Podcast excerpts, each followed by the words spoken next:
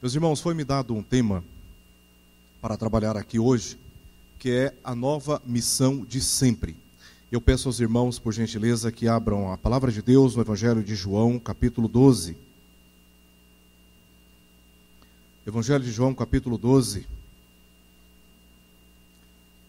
versos 37 ao verso 46. Evangelho de João, capítulo 12, versos 37 ao verso 46, que diz assim: E embora tivesse feito tantos sinais na sua presença, não creram nele, para se cumprir a palavra do profeta Isaías, que diz: Senhor, quem creu em nossa pregação e a quem foi revelado o braço do Senhor? Por isso não podiam crer, porque Isaías disse ainda: Cegou-lhes os olhos e endureceu-lhes o coração, para que não vejam com os olhos nem entendam com o coração, e se convertam e sejam por mim curados. Isto disse Isaías porque viu a glória dele e falou a seu respeito. Contudo, muitos dentre as próprias autoridades creram nele, mas por causa dos fariseus não o confessavam, para não serem expulsos da sinagoga, porque amaram mais a glória dos homens do que a glória de Deus. E, a, e Jesus clamou, dizendo: Quem crê em mim, crê não em mim, mas naquele que me enviou. E quem me vê a mim, vê aquele que me enviou. Eu vim como luz para o mundo, a fim de que todo aquele que crê em mim não permaneça nas trevas. Vamos orar? Pai bendito, nós te rendemos graças por tudo o que testemunhamos até aqui. Os cânticos que entoamos, ó Deus, foram expressões da nossa gratidão e do nosso reconhecimento da tua fidelidade ao longo desses 26 anos. E ainda, ó Deus, nesta ocasião, por tantas pessoas sendo recebidas, outras professando a sua fé, sendo batizadas, por tudo isso nós te agradecemos de todo o nosso coração. E te pedimos, Senhor, que agora que estaremos ouvindo a explicação da tua palavra, que o Senhor nos dê um coração sensível para ouvir a tua voz. E que esta palavra, Senhor, impacte de tal forma a nossa fé que saiamos daqui de fato mais comprometidos com tudo aquilo que ouvirmos. Oramos por isso, Senhor, em nome de Jesus. Amém. Meus irmãos, só há dois povos diante de Deus: aqueles que creem em Jesus Cristo e aqueles que não creem em Jesus Cristo.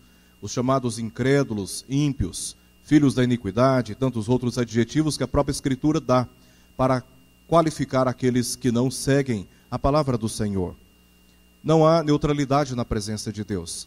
Os dias que nós estamos vivendo são dias muito difíceis. A impressão que eu tenho, isso não deve ser novidade para nenhum de nós, porque a Escritura já nos adverte a respeito disso, é que a atividade dos falsos mestres vem se intensificando. Recentemente fomos surpreendidos com um grande escândalo de um pastor bastante famoso propondo a atualização das Escrituras para que aqueles que fazem o que Deus não aprova fossem recebidos e aprovados. Parece que os dias se tornam, têm se tornado mais difíceis, não apenas pelo crescente movimento dos falsos mestres no seio da igreja, mas também por causa das convulsões políticas. Hoje se debate muito sobre política. Famílias estão se dividindo por causa de ideologias políticas. Igrejas até mesmo têm se dividido por causa de debates políticos. Não se pode falar mais em política, porque senão nós nos dividimos. Não apenas isso, nós estamos concebendo um cristianismo no nosso país que parece ser cada vez mais um cristianismo infrutífero, que não tem provocado transformações na sociedade. Parece que a cada dia mais a sociedade está se corrompendo na sua própria condição e, ao mesmo tempo, estamos testemunhando a igreja crescendo numericamente, a igreja evangélica em todo o Brasil. Eu não tenho dúvidas que o tema deste que foi me passado, a nova missão de sempre, é um tema provocador para refletirmos a respeito da nossa fé. É um tema provocador para refletirmos sobre o nível do nosso comprometimento com Deus. Eu tenho a desconfiança que o cristianismo que muitos estão vivendo nos nossos dias é um cristianismo meramente nominal, baseado apenas no compromisso de estar num culto presencial, levantar as mãos, fazer as suas ofertas, cantar louvores. Mas, quando nós deixamos os cultos públicos, parece que o nosso modo de viver, o nosso nível de comprometimento com Deus, pela fé em Jesus Cristo, fica impedido de se expressar numa sociedade que clama, que apela por uma mensagem de esperança, mostrando que, embora estejam escravizados pelo pecado e sob condenação eterna, há salvação na pessoa do Senhor Jesus Cristo. E o texto que nós acabamos de ler é um texto que nos leva a esta reflexão de que esta nova missão, por causa do cenário que nós estamos vivendo, onde a fé tem se tornado cada vez mais contemplativa e enfraquecendo-se do ponto de vista missional, é a, é a missão de sempre. É aquilo que Deus sempre se revelou através da Sua palavra ao seu povo, impulsionando-o pela fé a se comprometer com as verdades que Ele tem comunicado, para que mais e mais pessoas em torno de nós conheçam o Evangelho de Jesus Cristo. A vida cristã, ela não pode ser concebida como uma distração, como um momento de entretenimento. Mas tudo o que nós ouvimos da palavra de Deus nos encoraja, nos confronta, nos faz levantar do nosso estado, em alguns aspectos cômodos, para nos comprometermos mais e mais com a palavra de Deus nessa sociedade cada vez mais corrompida. O apelo que a palavra de Deus nos faz é que admitamos a missão que Cristo nos confiou, pela fé que nós temos nele, pela confiança que nós temos nele, pelo amor que nós temos nele. E é isso que nós veremos aqui. Esta palavra de João, a partir do verso 37 até o verso 46 que nós lemos, nós identificamos aqui alguns grupos que estão diante de Jesus e Jesus os está provocando a um nível de comprometimento tal que deve fazer-nos pensar a respeito da nossa própria fé em Jesus Cristo. O Evangelho de João é um evangelho não diferente de todos dos demais evangelhos e também das epístolas, é um evangelho que tem como foco nos levar a crer em Jesus. Tirar-nos do estado de incredulidade e colocar-nos no estado de crença, de confiança na obra que o Senhor Jesus realizou na cruz. Como eu disse anteriormente, só existem dois povos diante de Deus: aqueles que creem e aqueles que não creem. Aqueles que não creem, mesmo quando professam, eles continuam vivendo da mesma forma. Mas aqueles que creem, porque foram transformados pelo Espírito Santo, eles vivem comprometidos com esta fé. E João está aqui nos levando ao entendimento de que todo este testemunho de Jesus deve nos impulsionar a viver uma fé verdadeira. No Evangelho de Mateus, a, a palavra, o verbo pistis, que se traduz como crer, aparece 11 vezes em todo o Evangelho de Mateus. No Evangelho de Marcos, este mesmo verbo aparece 14 vezes. No Evangelho de Lucas, este verbo aparece nove vezes. Mas quando nós investigamos o Evangelho de João, nós descobrimos que João usa esse verbo 98 vezes. É uma ênfase que está ocupando a atenção de João quando ele está relatando todos estes fatos. E é isso que ele está e tem como propósito com este texto que nós acabamos de ler, de levar-nos a crer e admitir pelas, por essa fé, por, por esse crer, por essa experiência, um alto compromisso com o Senhor Jesus Cristo. O texto que nós lemos nos versos 37 até o verso 41, nós encontramos aqui um grupo que está diante de Jesus. Este é o grupo daqueles que veem os sinais, que inclusive foram cantados aqui, mas eles não conseguem ser impactados por esses sinais. Eles até têm um momento passageiro de euforia e de alegria, mas isso é algo apenas para o momento. Olha o que diz o texto, verso 37. E embora tivesse feito tantos sinais. João quantifica, foram muitos os sinais que Jesus estava realizando. Que sinais são esses que João está se referindo? Aquele que nós encontramos, por exemplo, aquela lista em Mateus capítulo 11, quando Jesus é abordado pelos discípulos de João que se encontrava preso, perguntando se ele era aquele que estava sendo aguardado segundo as profecias, ou se eles tinham que aguardar por um outro. A resposta de Jesus foi: voltem até João e lhes diga aquilo que vocês estão vendo e aquilo que vocês estão ouvindo. Porque os cegos estão vendo, os surdos estão ouvindo, os coxos estão andando, os mortos estão sendo ressuscitados, e aos pobres, aqueles que teoricamente não teriam condições de compreenderem verdades tão profundas, a eles está sendo anunciado a palavra de Deus, o Evangelho. Então eles voltaram dando testemunho a João de tudo aquilo que eles tinham visto e também ouvido, porque estes eram sinais messiânicos. Ninguém poderia realizar aqueles sinais naqueles dias senão, primeiramente, o Senhor Jesus. Estes sinais davam provas de que ele de fato era o Messias aguardado. Eram as credenciais do ministério messiânico de Jesus. E o texto diz que Jesus, embora tivesse feito tantos, foram muitos sinais. Se um passou em dúvida, Jesus fez muitos outros para liquidar todas as dúvidas. E o que nos surpreende é que Jesus fez esses sinais na presença deles. Na presença deles, ao alcance da visão, ao alcance da sua compreensão, ao alcance do seu entendimento literal, do seu entendimento profético, do que eles conheciam a respeito das profecias. E Jesus fez aqueles sinais na presença de todos eles, para que eles não tivessem dúvidas de que estavam diante do Messias, Jesus, o aguardado durante tantos anos. E ainda completa o verso 37, mostrando qual foi o resultado depois de Jesus ter feito tantos sinais na presença dele, deles, desses que estavam aqui na presença de Jesus. Diz o texto que eles não acreditaram em nele, não acreditaram em Jesus. Isso parece ser uma loucura, né? Como você pode negar um, obje um objeto diante dos seus olhos? É fácil você negar um testemunho que chega aos seus ouvidos mas não dá para negar um objeto que está diante dos seus olhos. E esta esse registro, esse evento foi de tal forma impactante para João, que na sequência nos parece que João, ele entrou numa certa crise.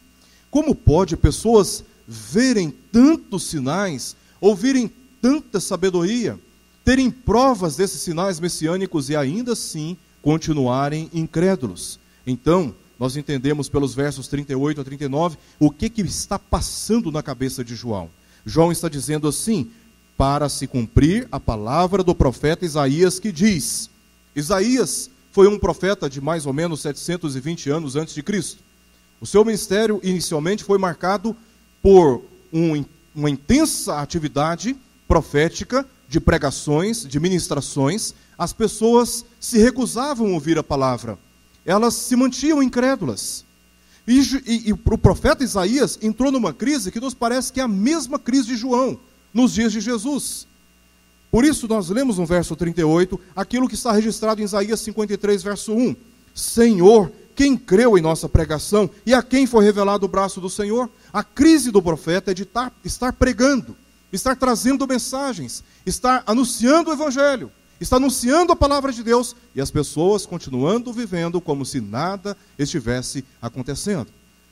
Então Isaías diante de Deus está indagando, Senhor, que alguém que creu nessa pregação? Alguém aceitou essa pregação? Alguém creu nessa mensagem? E aí, verso 39, ele mesmo traz uma resposta que ele encontra também no profeta Isaías. E a resposta que o profeta encontra no profeta Isaías, agora no capítulo 6, diz assim: Por isso não podiam crer, porque Isaías disse ainda: Cegou-lhes os olhos e endureceu-lhes o coração, para que não vejam com os olhos, nem entendam com o coração, e se convertam e sejam por mim curados. Isso disse Isaías, porque viu a glória dele e falou a seu respeito. Isaías, ele traz a resposta para a sua própria pergunta dentro do próprio profeta Isaías. E a resposta de Isaías foi uma resposta bastante inquietante. Eles não creram porque estavam impedidos pela soberana vontade de Deus. E esta vontade soberana de Deus se revela pela condição pecadora que aqueles que estavam vindo a palavra estavam vivendo. Eles estavam condenados pelos seus próprios pecados e soberanamente eles não podiam crer. O próprio Deus se encarregou de cegar os olhos e de impedir que eles entendessem aquela palavra. É a única resposta que João encontra, é a única resposta lógica que ele encontra para aquele estado, onde Jesus está persistentemente dando provas de que ele era o Messias e as pessoas, por outro lado, insistindo em não crer e não acatar aquela palavra. A resposta que João traz para si mesmo é de que eles não podiam crer. Talvez muitos de nós não conseguimos entender a profundidade do que João está dizendo aqui. A palavra de Deus é bastante clara ao afirmar que todos nós pecamos. Em Romanos capítulo 3, verso 23, diz que todos nós pecamos, que não há justo nenhum, justo nenhum sequer, e todos nós nos tornamos condenados nos nossos delitos e pecados. E este estado impôs sobre nós uma condenação. Por isso que a salvação é pela graça somente, pela fé em Jesus Cristo. Não há outro caminho, porque nós somos impedidos de crermos pelo nosso próprio estado espiritual. Nós, como que morremos na presença de Deus e não temos como responder a nenhuma palavra que Deus nos comunique, a menos que o Espírito Santo comunique vida, nos regenere, nos capacite a crer na palavra que nós ouvimos. Essa é a resposta teológica profunda e eu admito ser complexa, que o próprio João admite como resposta para o fato de Jesus estar realizando tantos sinais diante deles e eles ainda assim não acreditarem na mensagem que Jesus estava comunicando, nem mesmo nos sinais que ele estava dando de si mesmo. Os sinais, eles eram apenas placas sinalizadoras apontando para o Senhor Jesus Cristo. Não tinham que crer nos sinais, eles tinham que crer em Jesus. E aí eles não estavam crendo em Jesus. Então, este é o grupo diante do qual Jesus está realizando muitos sinais, mas eles não estavam crendo nele. Mas há um segundo grupo diante de Jesus que se encontra no verso 42 e no verso 43. Nesses versos aqui, nós descobrimos uma outra reação. Outras pessoas vendo os mesmos sinais e ouvindo as mesmas palavras de sabedoria, ofereceram a Jesus uma outra reação. Olha o que diz o verso 41. Contudo, veja, a parte daqueles que João descreveu primeiramente, agora ele passa a descrever outros. Muitos dentre as próprias autoridades creram nele. Isso é um alívio para o nosso coração. Alguém, afinal de contas, creu. Aquela pergunta de Isaías, Senhor, quem creu em nossa pregação? João está admitindo que muitos dentre as autoridades creram. Creram. Por que, que as autoridades creram? Jesus está falando para uma multidão de pessoas na região da Galileia. Essa era uma região que era desprovida de muitos cuidados dos ricos de Jerusalém. Era uma região baixa em relação ao nível do mar, muito úmida, muitas doenças viróticas, pandemias, doenças de toda espécie. Era uma região bastante pobre, o que eles cultivavam e o que eles faziam era para sua própria sobrevivência. A palavra Galileia, em aramaico, significa círculo. A ideia de que eles estavam cercados por povos gentílicos. Ao norte, eles tinham o Líbano, ao lado, do lado oriental da região da Galileia, eles tinham a Síria, um pouco mais abaixo tinha Pérea, ao sul tinha Samaria, e na costa ocidental da Galiléia tinha uma faixa estreita de terra que pertencia aos fenícios. Tiro e Sidom eram as suas duas cidades principais. Por isso que Galiléia recebeu o nome de círculo, em aramaico, Galileia, porque a ideia de que no meio dos lobos havia um, uma comunidade judaica ali, mas desprovida de educação, desprovida de estruturas sociais, de saneamento básico. Era uma região bastante é, ferida, frustrada, machucada, esquecida e desprovida de todo, todo tipo de cuidado que poderiam receber. Essa era a região da Galileia. Então não havia, naquela região havia muita gente que não sabia ler, não sabia escrever e que careciam dos cuidados e da fidelidade das autoridades ao exporem as escrituras. As autoridades eram instruídas, elas eram capazes de ler os comentários rabínicos, ler o hebraico, de estudar as, os documentos antigos dos judeus, compreenderem a história. As autoridades sabiam que sinais que estavam sendo aguardados como sinais da chegada do Filho de Deus, a chegada do reino de Deus. Então, as autoridades, vendo os sinais que Jesus estava operando, ouvindo as palavras de sabedoria, começaram a comparar com as profecias começaram a comparar com os registros proféticos. E é por isso que essas autoridades chegaram à conclusão que, de fato, quem estava operando aqueles sinais era de fato o Messias. E acreditaram nele. Eles chegaram à conclusão de que Jesus era sim o Messias. Mas veja como eles reagiram na sequência. Mas há uma adversativa, há uma negação. Todas as vezes que você ouvir um elogio e depois você ouvir um mas, você pode ter certeza que aquele elogio será contraditado ou confrontado com alguma outra afirmação. Mas é isso que acontece aqui. Por causa dos fariseus, não o confessavam para não serem expulsos da sinagoga. O que, que acontece? Jesus estava operando aqueles sinais, perdoando pecados, curando leprosos, purificando leprosos, curando os enfermos, estava fazendo muitos sinais, afirmando ser Deus. Então, para as autoridades do Sinédrio afirmarem que Jesus era de fato o Messias, o Filho de Deus, eles estariam fazendo como agindo como se estivesse lançando fogo amigo dentro da sinagoga, indo contra a tradição deles. Porque na cabeça de um judeu tradicional ortodoxo só existe um Deus. E este Deus está nos céus. Agora vem Jesus e diz que ele é Deus. Então eles não aceitavam, eles não admitiam. E se essas autoridades confessassem Jesus, seriam expulsos da sinagoga, desonrados como hereges. Para alcançar uma cadeira no sinédrio, custava muito, inclusive dinheiro, custava muito para chegar a uma posição tão honrada dentro da sociedade judaica. E eles perderiam esse privilégio, esta honra, se eles admitissem. Então eles fizeram uma opção.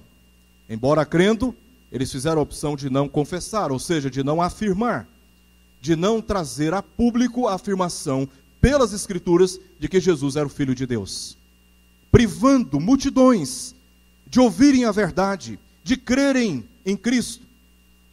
Privaram e procuraram satisfazer os seus próprios interesses, procuraram satisfazer as suas próprias cobiças, as suas ganâncias, procuraram se preservar no seu cargo, para não perder o seu cargo, eles partiram para uma politicagem terrível, mesmo sabendo que é, aquela atitude poderia comprometer tantas pessoas que poderiam crer em Jesus.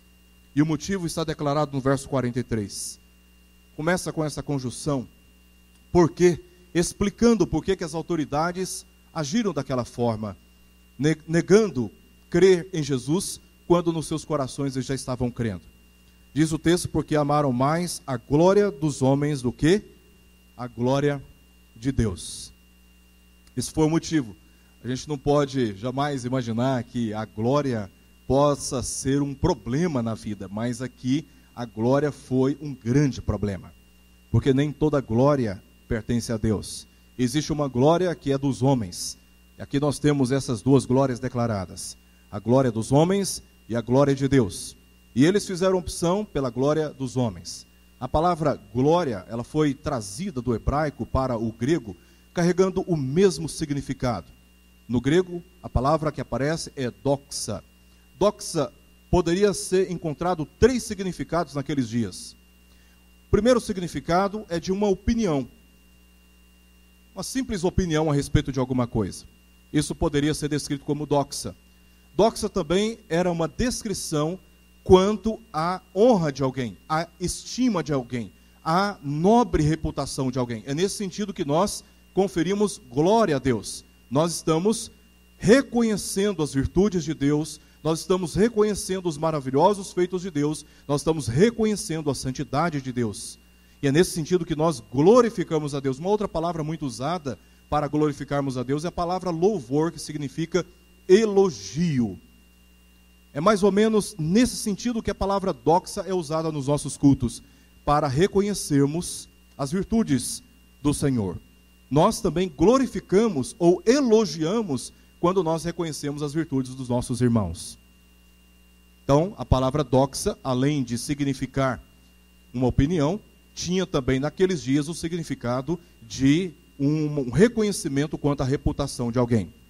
Mas havia um outro significado para a palavra doxa naqueles dias. A palavra doxa significava também peso.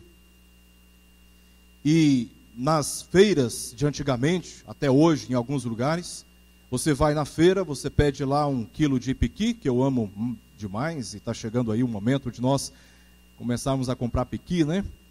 Você vai na feira, pede um piqui, pede lá para o feirante, ele vai colocar lá um quilo de piqui de um lado e do outro lado ele vai colocar uma pedra. equivalente a um quilo, então quando encontra o equilíbrio, ele conclui que há um quilo de piqui do outro lado. Então, doxa era, era esse peso que se usava nas feiras antigamente para se encontrar o equilíbrio. É nesse sentido que Paulo usa a palavra em 2 Coríntios capítulo 4, verso 17, dizendo que a nossa leve e momentânea tribulação produz em nós eterno doxa, eterno peso de glória. A palavra que aparece ali em doxa é, é em peso é doxa eterno peso de glória. O que que eles estão fazendo, as autoridades? O que que elas estão fazendo? Elas estão vendo os sinais que Jesus está fazendo. Observando os, os escritos proféticos, estão chegando à conclusão de que ele é o Filho de Deus. E aí o que, que eles fizeram? Começaram a pesar. De um lado, confessar a Jesus Cristo e levando muitos a crerem naquele testemunho. Mesmo perdendo a sua reputação sendo expulsos desonradamente do sinédrio.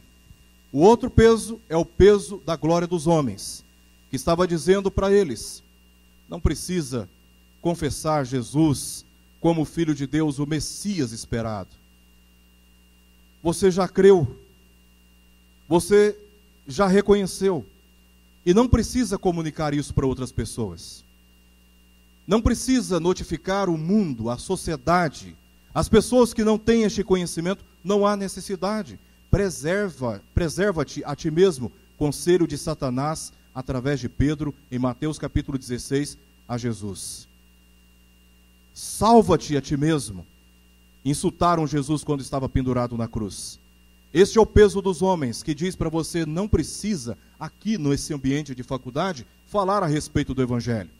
Porque se você fizer isso, você vai ser expulso da turma os seus colegas vão te discriminar. O peso da glória dos homens está dizendo para nós o tempo todo: fica em secreto. Mantenha o sigilo e a discrição, não seja desrespeitoso, nem ninguém é obrigado a crer no que você crê. E o peso da glória dos homens está o tempo todo sugerindo que nós mantenhamos a nossa fé com discrição na sociedade. E o peso da glória de Deus, que é esse peso que parece que vai esmagar a nossa consciência, está dizendo: Filho, comunique que Jesus Cristo é o Senhor. Como nós acabamos de ouvir aqui nesta noite. Comunique que o Senhor Jesus é o único que pode nos redimir dos nossos pecados e Ele está para vir e julgará vivos e mortos.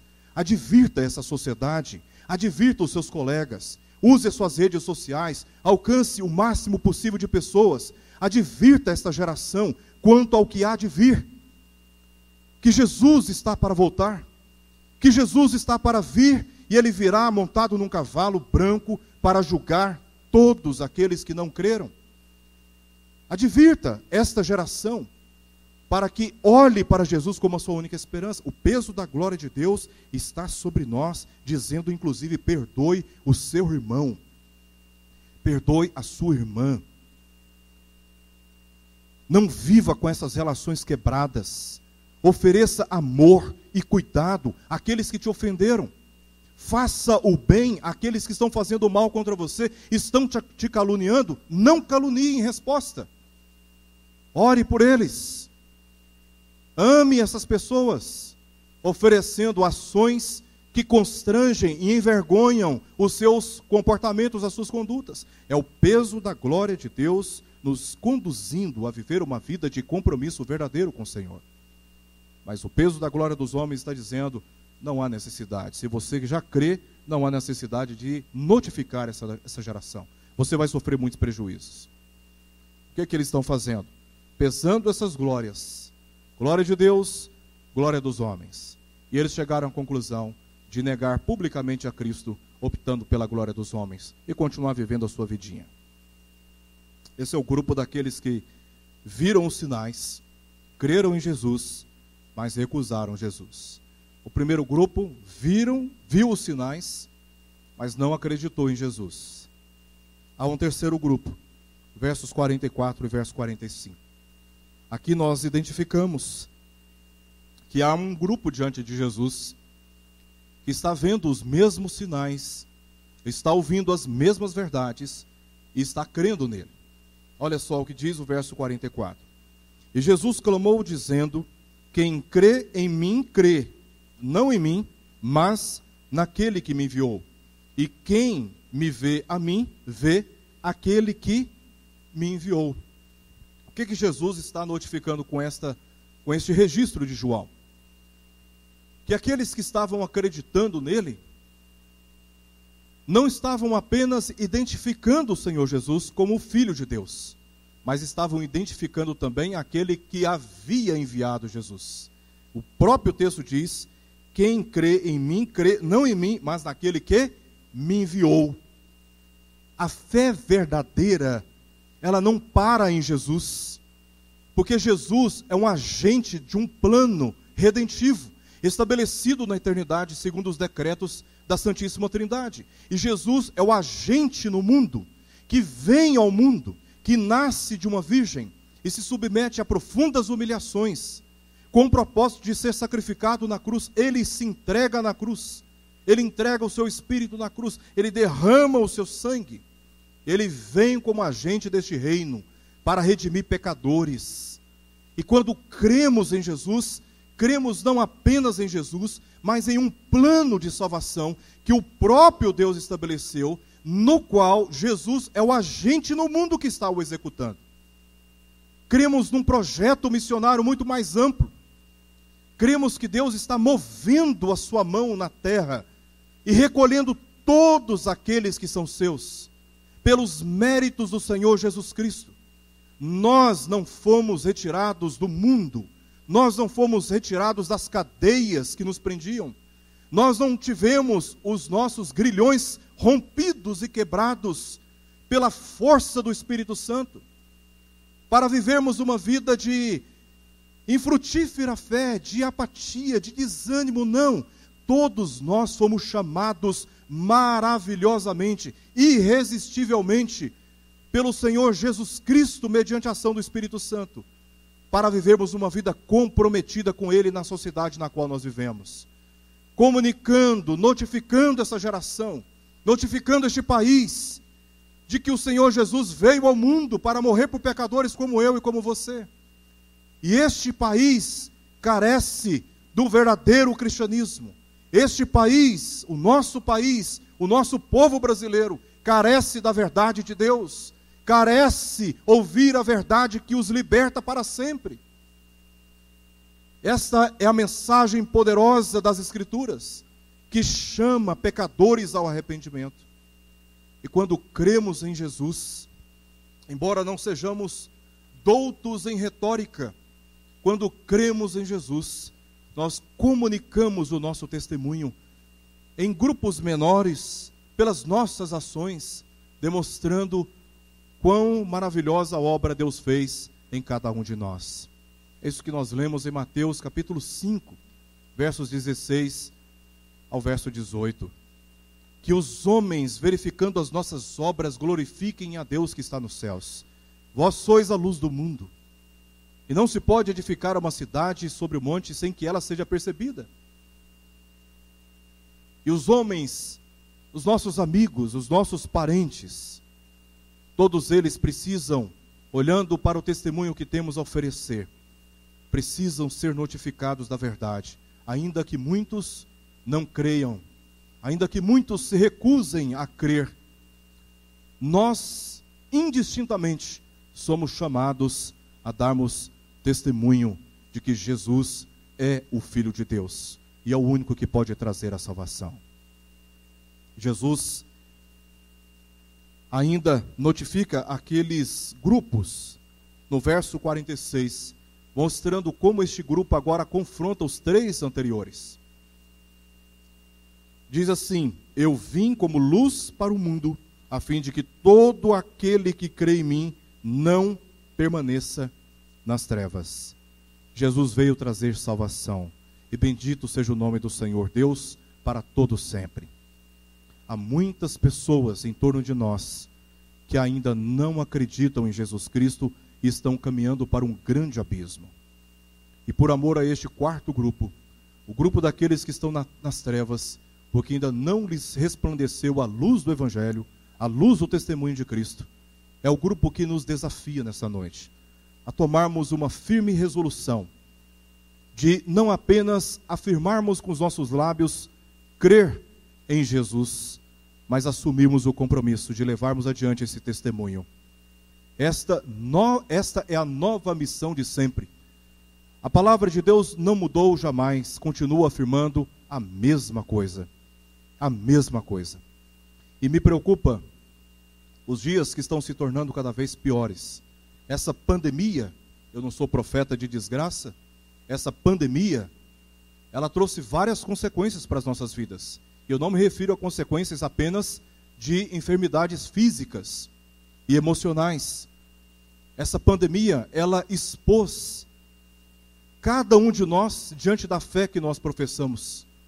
E muitos foram revelados enfraquecidos na fé. Outros já se perderam. E o que será do próximo ano? Vamos desistir? Jamais. Vamos acolher os nossos irmãos Vamos fortalecer os nossos irmãos. Muitos foram recebidos aqui hoje. Testemunho maravilhoso que nós tivemos. Vamos abraçar esses irmãos, cuidar desses irmãos, vamos cuidar uns dos outros, vamos intensificar a nossa vida em oração, nos comprometendo em ler a palavra de Deus todos os dias e mais, levar adiante esta mensagem, levar adiante este testemunho a respeito da obra da salvação em Cristo Jesus, porque muitos estão desesperados, muitos estão neste momento aflitos, sem saber o que lhes aguarda no futuro. E eles têm oportunidade de invocarem o nome do Senhor e por eles serem salvos. E nós temos a palavra da verdade nas nossas mãos. Nós somos a igreja militante neste mundo e temos autoridade em Cristo Jesus para anunciarmos esta palavra. Que eu e você estejamos comprometidos com esta missão, no meio das nossas atividades profissionais, em tudo aquilo que nós fizemos e com todas as pessoas com as quais nós nos relacionarmos, que sejamos agentes enviados verdadeiramente por Cristo para anunciarmos com autoridade de que Jesus é o Filho de Deus, mesmo que isso nos, nos faça sofrer consequências que nós não gostaríamos, ainda assim sejamos fiéis ao Senhor, comunicando a verdade que pode levar muitos à salvação. Creia a ponto de se comprometer nesta noite com a missão que está diante de nós. Vamos orar? Pai querido, nos apresentamos diante de Ti, pela mediação de Jesus Cristo, que é o nosso Senhor, para humildemente te pedir que sobre nós o Senhor, derrame as mais ricas misericórdias e nos fortaleça a fé, para vivermos no meio das nossas tribulações, das nossas lutas pessoais, com fidelidade a fé que nós professamos diante do Senhor. Guarda, Senhor, a vida de cada um que se encontra neste lugar e daqueles que nos acompanham agora pela internet. Que o Senhor lhes encoraja a fé em seus corações e que eles experimentem a graça de verem as suas próprias vidas usadas pelo teu Santo Espírito para fazer chegar a muitos que se encontram em torno de nós e dentre outras nações a mensagem do Evangelho. Que esta missão seja comprometida por cada um de nós nessa noite, em nome de Jesus. Amém.